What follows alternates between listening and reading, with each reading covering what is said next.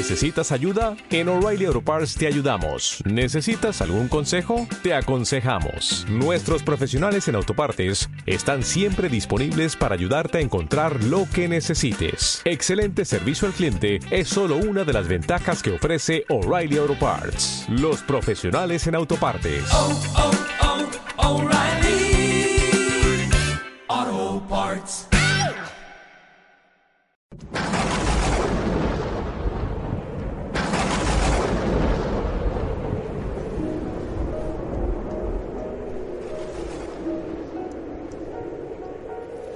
En aquel tiempo dijo Jesús a sus discípulos, es imposible que no haya escándalos, pero hay de quien los provoca.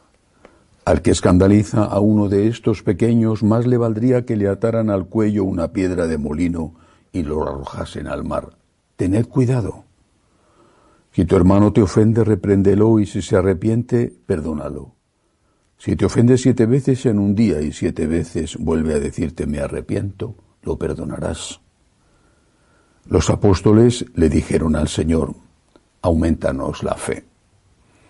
El Señor dijo, si tuvierais fe como un granito de mostaza, diríais a esa morera, arráncate de raíz y plántate en el mar, y os obedecería.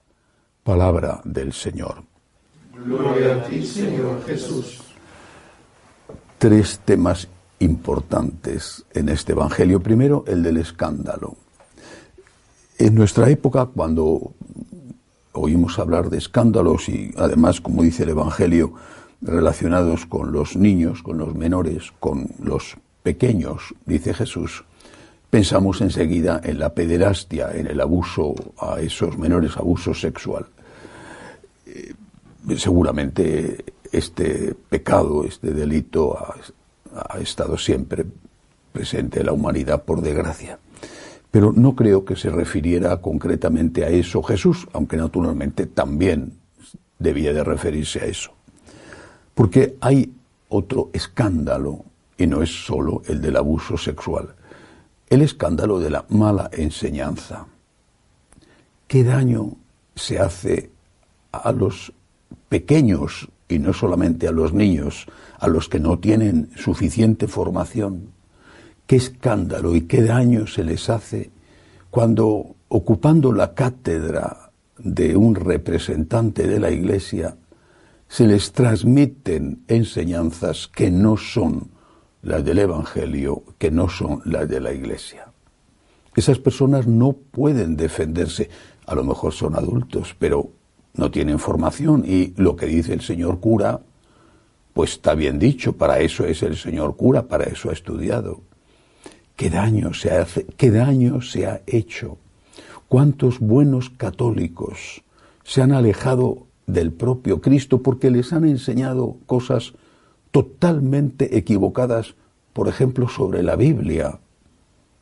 Porque les han enseñado a interpretar la Biblia no como algo que ocurrió, sino como algo inventado cuánto daño se hace y se ha hecho. Por eso no es de extrañar que haya tantos católicos, incluso practicantes, que están totalmente de acuerdo con que la Iglesia se adapte a los tiempos y modifique todo lo que tenga que cambiar, todo lo que le exija que cambie el mundo, tanto en moral, moral sexual, como en incluso doctrina sobre la divinidad de Cristo porque los han enseñado mal.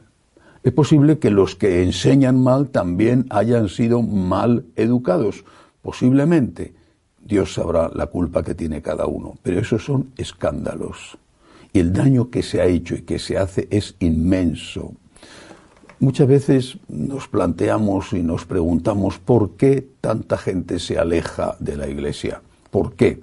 Quizá una respuesta, no creo que sea la única, pero una respuesta es porque esa iglesia de la que se alejan no es la iglesia verdadera. Esa iglesia de la que se alejan es un sucedáneo y es normal que no quieran un sucedáneo. Para escuchar lo que dice el mundo no necesitan ir a la iglesia. Para que les den la razón a sus instintos no necesitan ir a la iglesia. Allí van a oír lo mismo que ya están oyendo en la televisión. Les basta y les sobra con lo que oyen, ven en la televisión. Cuidado con los escándalos. Es algo tan dañino y repito, no solo los escándalos sexuales. Segundo tema, el perdón. 70 veces 7, siempre, siempre. ¿Por qué? El Señor nos da un motivo. ¿Por qué necesitamos ser perdonados? Y nos lo recuerda en el Padre Nuestro. Es probable, y así creo que sucede en la mayor parte de los casos, que los pecados que nosotros hemos cometido no sean tan graves como los pecados que cometen contra nosotros. Es probable. Pero cada uno tiene lo suyo. Cada uno tiene eh, su propio fardo de pecados encima. A veces se tienen y no se es consciente de que se tienen, pero eso no significa que nos esté haciendo daño al otro o que no nos estemos haciendo daño a nosotros mismos. Perdona porque necesitas ser perdonado.